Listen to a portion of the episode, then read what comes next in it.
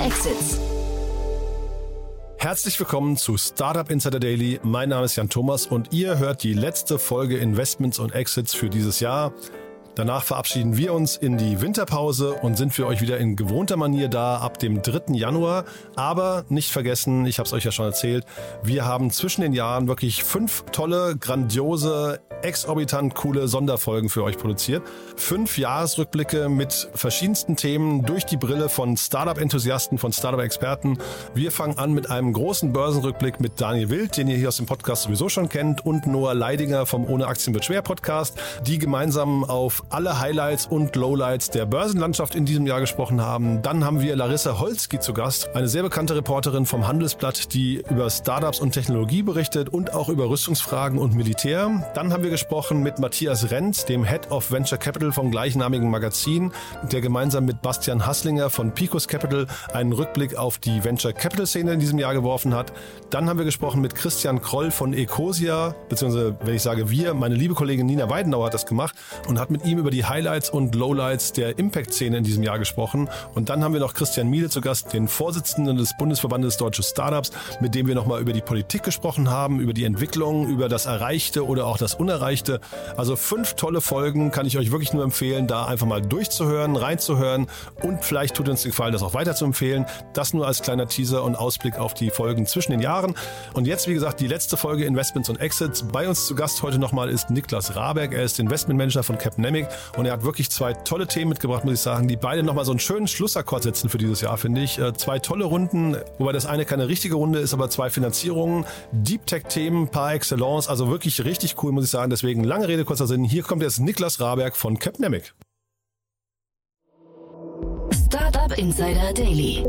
Investments und Exits. Ja, ich freue mich sehr. Niklas Rabeck ist wieder hier, Investmentmanager von Campnemic. Hallo Niklas. Hi Jan, schön wieder dabei zu sein. Ich freue mich sehr, dass wir noch sprechen dieses Jahr. Ja, also wir sind ja alle Jahresendspurt, aber toll, dass du noch Zeit gefunden hast, muss ich sagen. Ich freue mich drauf. Ja. Ist ein schöner Endspurt. Ja, ein schöner Teil des Endspurts. Du, vielleicht für die, die euch noch nicht kennen, ein paar Sätze zu euch und dann legen wir los mit den beiden Themen, ne? Machen wir gerne. Ja, ähm, genau. Wir bei Capnemic sind ein Frühphaseninvestor mit Fokus auf softwarebasierte Startups, machen primär B2B-Investments uns gibt's mittlerweile seit zehn Jahren und wir investieren aktuell aus der dritten Vorgeneration mit initialen Tickets zwischen 500.000 bis 5 Millionen Euro.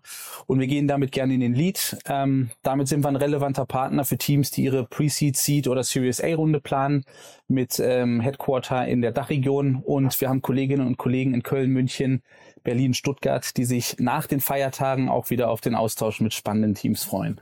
Aber es muss erstmal eine, eine kurze Weihnachtspause sein. Ne? Ich glaube, wir sind alle ein bisschen erschöpft vom Jahr. Ja, genau, einmal durchatmen und das gilt ja nicht nur für uns Investoren, sondern auch für Gründerinnen und Gründer, für euch, tut allen gut. Genau, cool. Du, dann lass uns zu den Themen gehen, die du mitgebracht hast. Äh, zeigt erstmal, es ist noch Leben in der Bude, ne? Also die, die Startup-Szene lebt noch. Ja, wirklich äh, spannende Transaktionen waren jetzt gerade in der letzten Woche dabei. Ähm, als erstes Thema habe ich mir ausgesucht German Bionic ähm, Unternehmen aus dem schönen Augsburg, gegründet in 2017. Und zwar ähm, hat das Unternehmen heute eine Finanzierungsrunde in Höhe von 15 Millionen Euro bekannt gegeben. Ähm, zum einen fand ich sehr spannend, was das Unternehmen macht. Und zum anderen auch ähm, fand ich die Rundenstruktur interessant, ähm, weil die auch nicht jeder Tage hier im äh, Podcast vorgestellt wird. Total. Ja, aber lass uns vielleicht damit anfangen, was sie machen, ne? Sehr gern. Genau, was machen die überhaupt? Also, es geht um die Entwicklung von Exoskeletten, ähm, die auch bekannt sind als Kraftanzüge oder Roboter zum Anziehen, wie ich gelernt habe. Und äh, geht äh, um den Einsatz speziell in der industriellen Produktion kannst du dir vorstellen wie ein Rucksack, den du anziehst, der eben äh, Schultern, Rücken und Oberschenkel abdeckt, inklusive Sensoren, um äh, Bewegungen, Arbeitsabläufe zu erfassen und mechanisch zu unterstützen. Mit dem Ziel, die Mitarbeiterinnen und Mitarbeiter in Logistik speziell, aber vielleicht auch Pflege bei der Erledigung von körperlich anstrengenden Tätigkeiten zu unterstützen. Ähm, geht also eher um die Erweiterung, Augmentation ähm, versus um das Replacement des Menschen in der Produktion, weil ich einen sehr spannenden Ansatz fand. Ein ganz tolles Zusammenspiel, finde ich, von Technik und Mensch, muss man sagen, oder? Ja, absolut. Also es ist noch nicht der, der Android, ne? aber nee. es ist wirklich ein tech-befähigter Mensch. Mhm. Ähm, und wir sprechen gleich ja sicher nochmal zu den KPIs oder mhm. ne, worauf das äh, Ganze einzählt, ist super spannend. Ja, aber ich finde auch, du hast ja gerade schon so angerissen, die, ähm, die Menge an Einsatzgebieten, das fällt einem erstmal gar nicht so auf. Man denkt wahrscheinlich erstmal so an Lagerarbeiter oder sowas, aber eigentlich geht's überall da, da darum, wo, wo schwer gehoben wird, glaube ich, ne? Absolut. Ne, also ich meine, so Lager, äh, Logistik, Kommissionierung, B- und Entladung ist sehr, sehr naheliegend. Perspektivisch geht das, glaube ich, aber auch im Bereich ähm, Pflege, ne, wo einfach ähm, Pflegekräfte auch älteren Menschen ähm, helfen können und müssen was ja auch mit Gewichten verbunden ist. Ähm, aber auch darüber hinaus gibt es viele Anwendungsfelder im medizinischen Umfeld. Ähm, sehr, sehr spannend. Mhm. Ich hatte auf deren Webseite dann geschaut, was das kostet. Ich habe zu den Kosten nichts gefunden auf der Webseite. Ich habe äh, dann einen Handelsblattartikel gesehen. Äh, der ist allerdings schon zwei Jahre alt. Ich weiß nicht, ob die Preise noch aktuell sind, aber ähm, da hieß es, das ist ein Mietmodell. Also man kauft das gar nicht, man mietet das und also quasi wie eine Software as a Service äh, ähm, äh, Subscription und es kostet 700 Euro im Monat. Ne? Schon, schon stattlich, ja.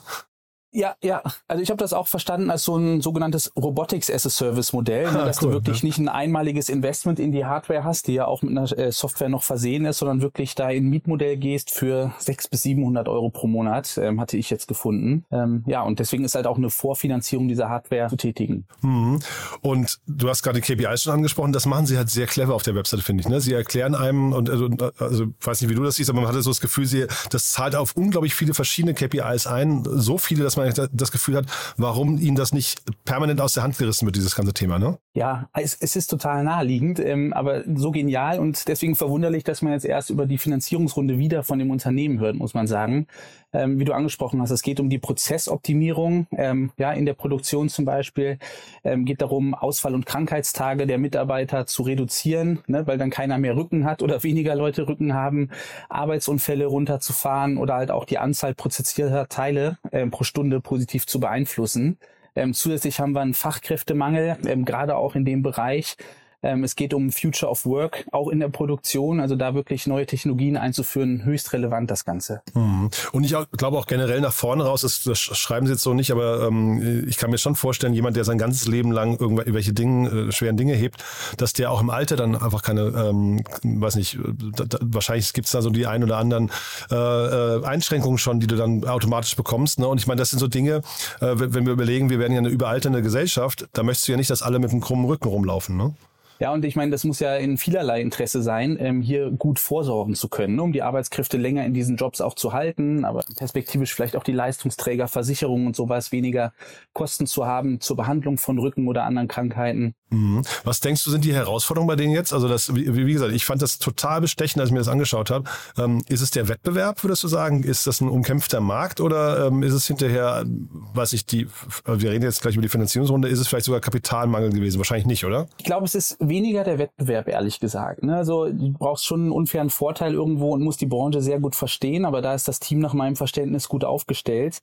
Ähm, was ich als Herausforderung sehen würde, sind ähm, auch basierend auf Investments oder Themen, die wir uns angeschaut haben im angrenzenden Bereich, sehr, sehr lange Vertriebszyklen, teilweise eben pilotbasiertes Vorgehen, dass du erstmal guckst, man testet die Technologie an ein, zwei, drei Mitarbeitern gegen den heutigen Status quo ähm, muss das Ganze dann natürlich auch aufzeigen. Vielleicht ist es sogar Zertifizierungserfordernisse gegeben, dass man sagt, man darf die Sachen wirklich einsetzen.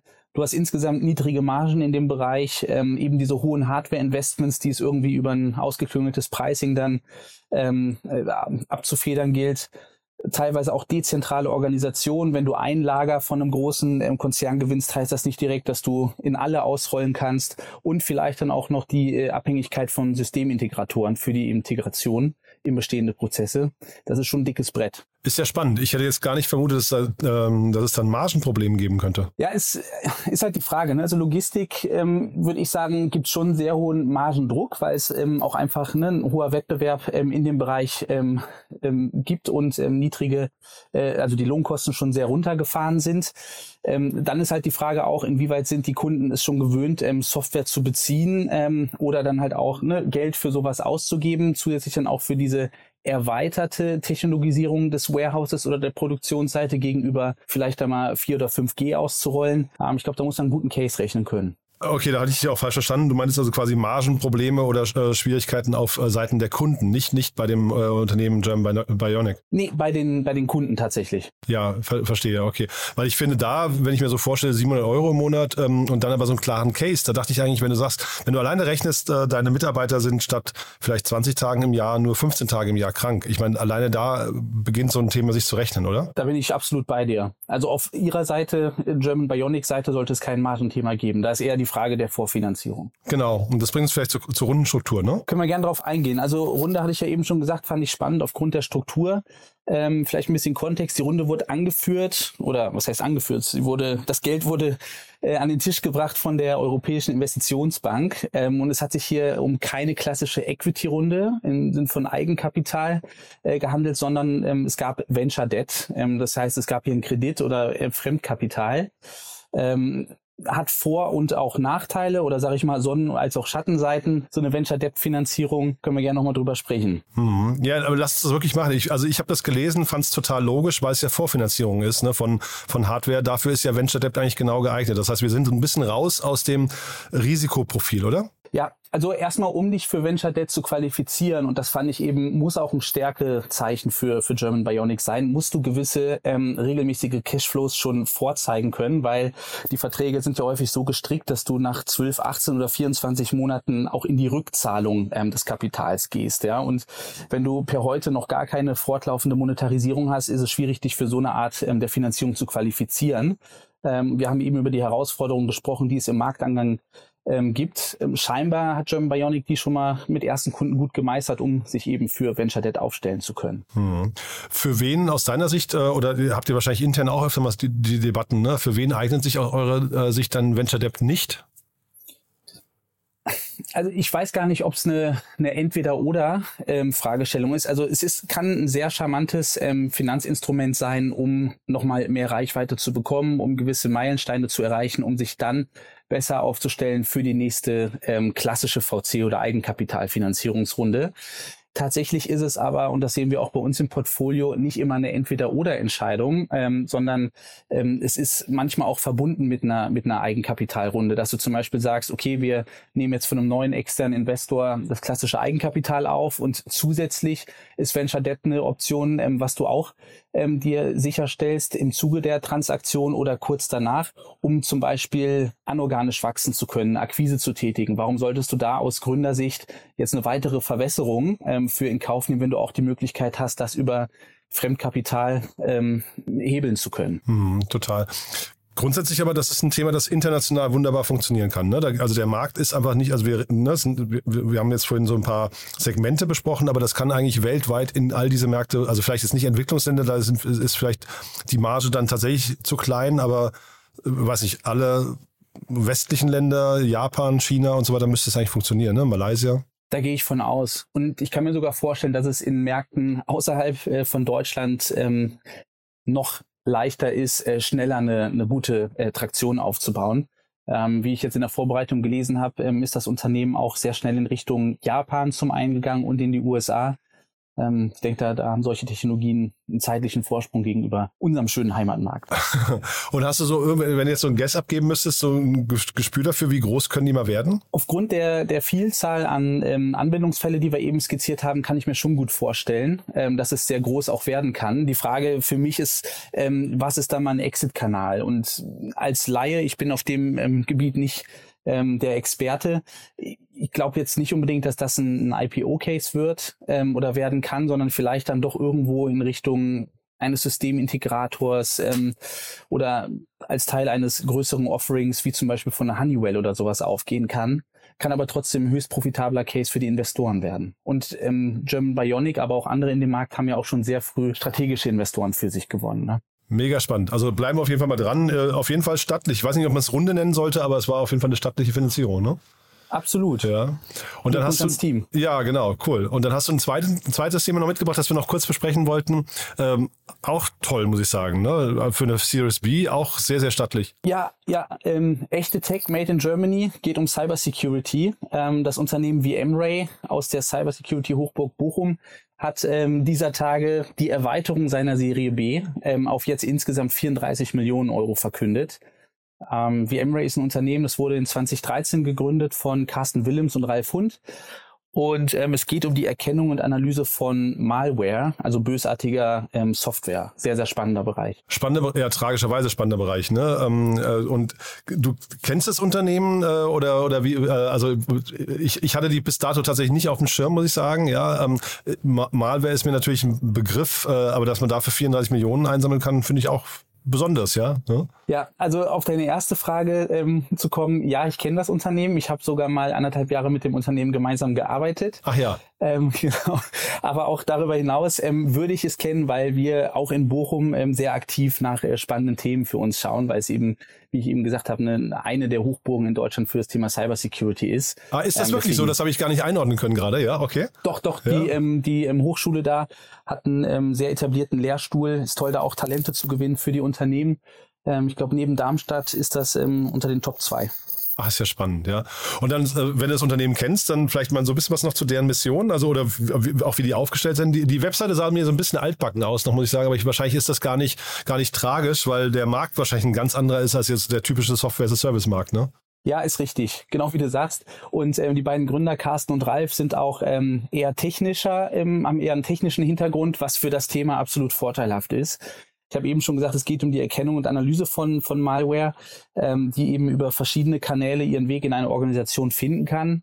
Ähm, man darf das auf keinen Fall jetzt vergleichen mit einem klassischen Virenscanner, weil bei den Virenscannern vereinfacht gesagt sind ja immer schon bekannte bösartige Dateien oder Muster hinterlegt, ähm, worauf der Virenscanner dann neue eingehende Dateien und E-Mails ähm, zum Beispiel scannt. Ja, und ähm, VMware ist eben mit seiner Lösung ähm, in der Lage, auch unbekannte, erstmals auftretende und ähm, hochentwickelte ähm, Bedrohungen zu erkennen und ähm, diese ja so aufzudecken, aber auch ähm, zu attackieren. Ja, und die Basis dafür bildet eine sogenannte Sandbox-Technologie. Du schaffst also einen sicheren Raum, in dem du ähm, verdächtige Dateien, die bei dir in der Organisation eingehen sind, detonieren oder ausführen kannst, um dann zu schauen, ähm, wie würde sich diese Datei in der Live-Umgebung oder in der Produktivumgebung ins System einfräsen, auf welche Dateien oder Files würde das Ganze zugreifen, um dann ähm, zu verstehen, hat das bös, ähm, bösartige Absichten oder nicht und ähm, kannst dann entsprechend ähm, damit umgehen. Die Herausforderung genau bei dieser Prüfung ist immer, dass gewisse bösartige Dateien wissen, dass sie beobachtet werden. Ja, also das heißt, ähm, die, die kommen dann ähm, erstmal in die Umgebung rein, mhm. stellen sich dann für zwei, drei Tage schlafend, machen erstmal gar nichts, dass sie nicht erkannt werden und werden dann vielleicht erst aktiv. Ist das und, so? Ähm, ja, krass. Ja, ja, ja. Also das ist wirklich so ein Red Race auch, ne, immer äh, die Guten gegen die Bösen. Ähm, wer hat da den nächsten Schritt wie auf dem Schachtfeld? Ähm?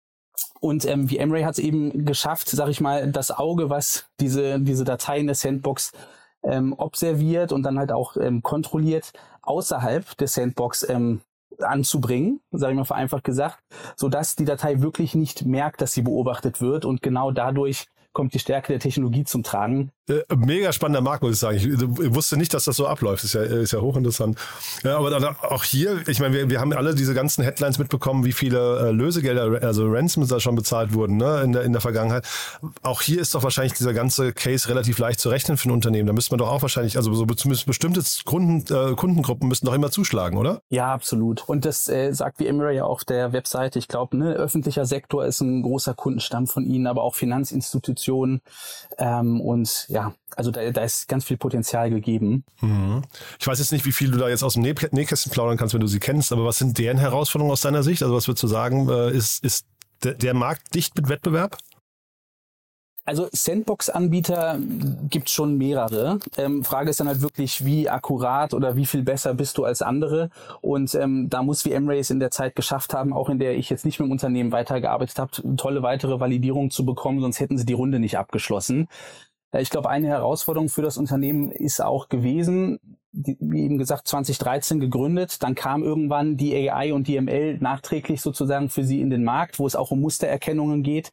Sie haben jetzt aber scheinbar ihr Produkt auch ähm, ML enabled oder ne, ähm, noch erweitert, ähm, dass sie da auch mit dem neuesten Technologiestandards kompatibel sind. Ähm, die Herausforderung ist ein bisschen, sie, sie fokussieren sich ähm, an eine sehr, sehr spitze Nutzergruppe in der Organisation. Also ne, so ein Virenscanner oder ein Spamfilter hat ja jeder Mitarbeiter in seiner E-Mail-Inbox, wohingegen wie Emray eben diese sogenannten Central Emergency Response Teams innerhalb einer Organisation adressiert. Und das ist ein sehr spitzer Sale. Den machst du vielleicht auch nicht immer direkt, sondern ähm, über Partner. Und ähm, beim Vertrieb über Partner hast du ja dann immer so eine gewisse Unsicherheit auch, hat der Partner wirklich ein Interesse daran, nur dich zu vertreiben oder vielleicht auch mehrere Sandboxes, jetzt im Fall von VM Ray. Das ist sicherlich im Marktangang ähm, was, was es zu beachten gilt. Ja, aber es ist ja hervorragend. Ich meine, davon träumt ja jedes B2B-Unternehmen, äh, dass es so eine, so eine spitze Zielgruppe eigentlich hat, ne? dass man so ein klares Kundenprofil kennt. Die Frage ist halt, ähm, wie erreichst du sie? Ne? Ja. Also ist das die LinkedIn-Kampagne? Sind die alle da präsent oder sind es dann wirklich zwei, drei Messen, die im Jahr stattfinden? Oder ist es eben der indirekte Vertrieb über ähm, Partner, die ohnehin mit diesen Teams schon arbeiten? Aber ist natürlich ein sehr schön definiertes Profil, das stimmt. Total. Und äh, auf der Webseite haben sie geschrieben, drei von vier Wirtschaftsprüfern, äh, globalen Wirtschaftsprüfern, dann irgendwie 16 äh, der Fortune 100 Unternehmen aus USA und so. Also es klingt schon richtig etabliert. Ne? Also muss man sagen, wie gesagt, ich kannte die jetzt so nicht. Ähm, toll, dass sowas aus Deutschland kommt definitiv. Und da auch ne, in den ersten Jahren als so eine Underdog-Brand bei so einem sensiblen Thema, wie du eben schon gesagt hast, wirklich sich nach vorne kämpfen zu können, ähm, finde ich echt beachtlich. Und trotzdem jetzt hier nochmal die Rundenstruktur. Ähm, also hier das ist jetzt klassisches ähm, äh, Equity, ne? Ähm, oder habe ich richtig verstanden, ne? So habe ich es auch ähm, aus der Presse entnommen. Ne? Es ist, ähm, wie gesagt, jetzt wohl eine Erweiterung der Serie B gewesen auf jetzt 34 Millionen. Ähm, interessant ist, dass jetzt im Zuge der Erweiterung eben neue Investoren an Bord gekommen sind. Taikau Capital aus ähm, Frankreich ist ein Asset Manager, den kannte ich vorher auch noch nicht. Hat äh, für mich eher nach einer PE-Struktur ausgesehen als klassisch VC. Dann gab es den ähm, European Cybersecurity Growth Fund. Ähm, also hört sich nach Der einem dedizierten Fund genau, für das Thema an. Und ähm, dann aber auch eine NRW-Bank, Gründer von Ruhe. Ich glaube, denen tut's ja auch gut ähm, oder sind stolz, bei so einem Thema dann auch dabei sein zu können, wenn es auch aus ihrer Region kommt. Und die Bestandsinvestoren HTGF und eCapital haben auch nochmal mit investiert. Ja, ich hatte mich nur gefragt, wann die wohl profitabel sein könnten, weil äh, im Prinzip die sind jetzt neun Jahre alt, ne, wenn ich es richtig gesehen habe, und ähm, haben jetzt in der Series B, wie gesagt, 34 Millionen. Ähm, also wofür das Kapital und wann wäre denn da jetzt quasi der, die Erwartung auch von Investoren, dass man mal profitabel wird? Ja, ist eine valide Frage, gerade dieser Tage. Ähm, ich meine, in Summe haben sie auch schon 63 Millionen Euro aufgenommen, habe ich gerade bei Crunchbase geschaut. Ähm, es ist ja nicht unbedingt die Anforderung, profitabel jetzt zu sein ab Tag eins. Ähm, auf der anderen Seite ist aber ein PE schon ein anderes Risikoprofil gewöhnt, wie wir VCs das sind. Also ich denke, da ist dann in der Planung vielleicht ein Pfad in die Profitabilität gegeben ähm, oder auf jeden Fall schon mal eine ruhigere Fahrwässer. Wobei die Pressemitteilung jetzt schon sagt, es geht um Expansion von neuen Märkten, ähm, neuen Segmenten und die sind ja immer mit einem Upfront-Investment dann auch verbunden, ne? dass du eigentlich nicht erwarten kannst, dass jetzt, dass das jetzt kurz nach der Finanzierung direkt profitabel wird. Mhm. Naja gut, solange die Investoren da ähm, ähm, sagen wir, die Erwartung nicht haben, ist das ja in Ordnung. Ne? Und äh, solange die Opportunities auch noch stimmen, das muss man auch sagen. Also ich habe mich nur gewundert, die haben ja scheinbar einen sehr, sehr ähm, großen Kundenstamm schon mit, mit sehr ähm, potenten Kunden. Und irgendwann müsste ja quasi der, der Punkt kommen, wo man sagt, naja, die, die zeigen halt jetzt auch, wie man da Geld verdienen kann. Ne? Ich kann mir auch vorstellen, ohne es zu wissen, ne, dass jetzt so, eine, so ein Finanzplan, der da vorgelegt wird, auf jeden Fall äh, den Weg in die Profitabilität aufzeigt, weil sie jetzt, wie gesagt, auch schon eine andere Investorenriege ansprechen und entsprechend lang schon unterwegs sind. Dann weiß man ja auch nicht, wann da mal ähm, vielleicht dann ein Exit kommt. Ne? Mhm. Aber wie gesagt, zwei tolle Runden. Also das erste war jetzt keine richtige Runde, aber also zwei tolle Signale aus dem Markt, finde ich. Schön, dass es sowas gibt, muss ich sagen. Hast du tolle Themen mitgebracht, finde ich. Ja, danke euch für die Vorauswahl und ich fand auch, waren ganz tolle ähm, Beispiele, was es Spannendes hier in Deutschland gibt. Super, Niklas. Dann wollen wir hoffen, dass das im nächsten Jahr genauso bleibt oder vielleicht sogar noch besser wird. Aber das war jetzt auf jeden Fall ein schöner Schlussakkord, muss ich sagen. Hat Spaß gemacht. Mir auch. Dann lieben Dank, äh, frohes Fest dir und wir sprechen uns im neuen Jahr. Ne? Komm gut rüber. Wünsche ich dir auch, Jan, und dem Team. Bis dann. Startup Insider Daily, Investments und Exits. Der tägliche Dialog mit Experten aus der VC-Szene. Ja, das war Niklas Raberg von Capnemic und damit sind wir durch mit Investments und Exits für dieses Jahr. Ich hoffe, es hat euch Spaß gemacht mit uns. Mir hat es auf jeden Fall Spaß gemacht mit euch. Vielen Dank, dass ihr uns so treu zuhört. War wirklich ein ereignisreiches Jahr mit ein paar Schattenseiten, aber auch mit viel Sonnenschein. Und ja, ich wünsche euch auf jeden Fall, falls wir uns nicht mehr hören, ein wundervolles Weihnachtsfest und ein paar erholsame Tage und einen guten Rutsch. Ihr habt vorhin gehört, tolle Sonderfolgen warten auf euch. Fünf Jahresrückblicke, Politik, Wirtschaft, Venture Capital Szene, Impact Szene und Börse. Also richtig, richtig coole Themen mit hervorragenden Gästen. Ich kann euch nur empfehlen, da mal reinzuhören. Ja, und ansonsten nochmal die kurze Bitte, empfehlt uns gerne weiter an Menschen, die uns noch nicht kennen. Dafür schon mal vielen, vielen Dank und ansonsten, wie gesagt, euch eine schöne Zeit und bis nachher, bis in Kürze, bis zwischen den Jahren oder bis zum nächsten Jahr. Ciao, ciao.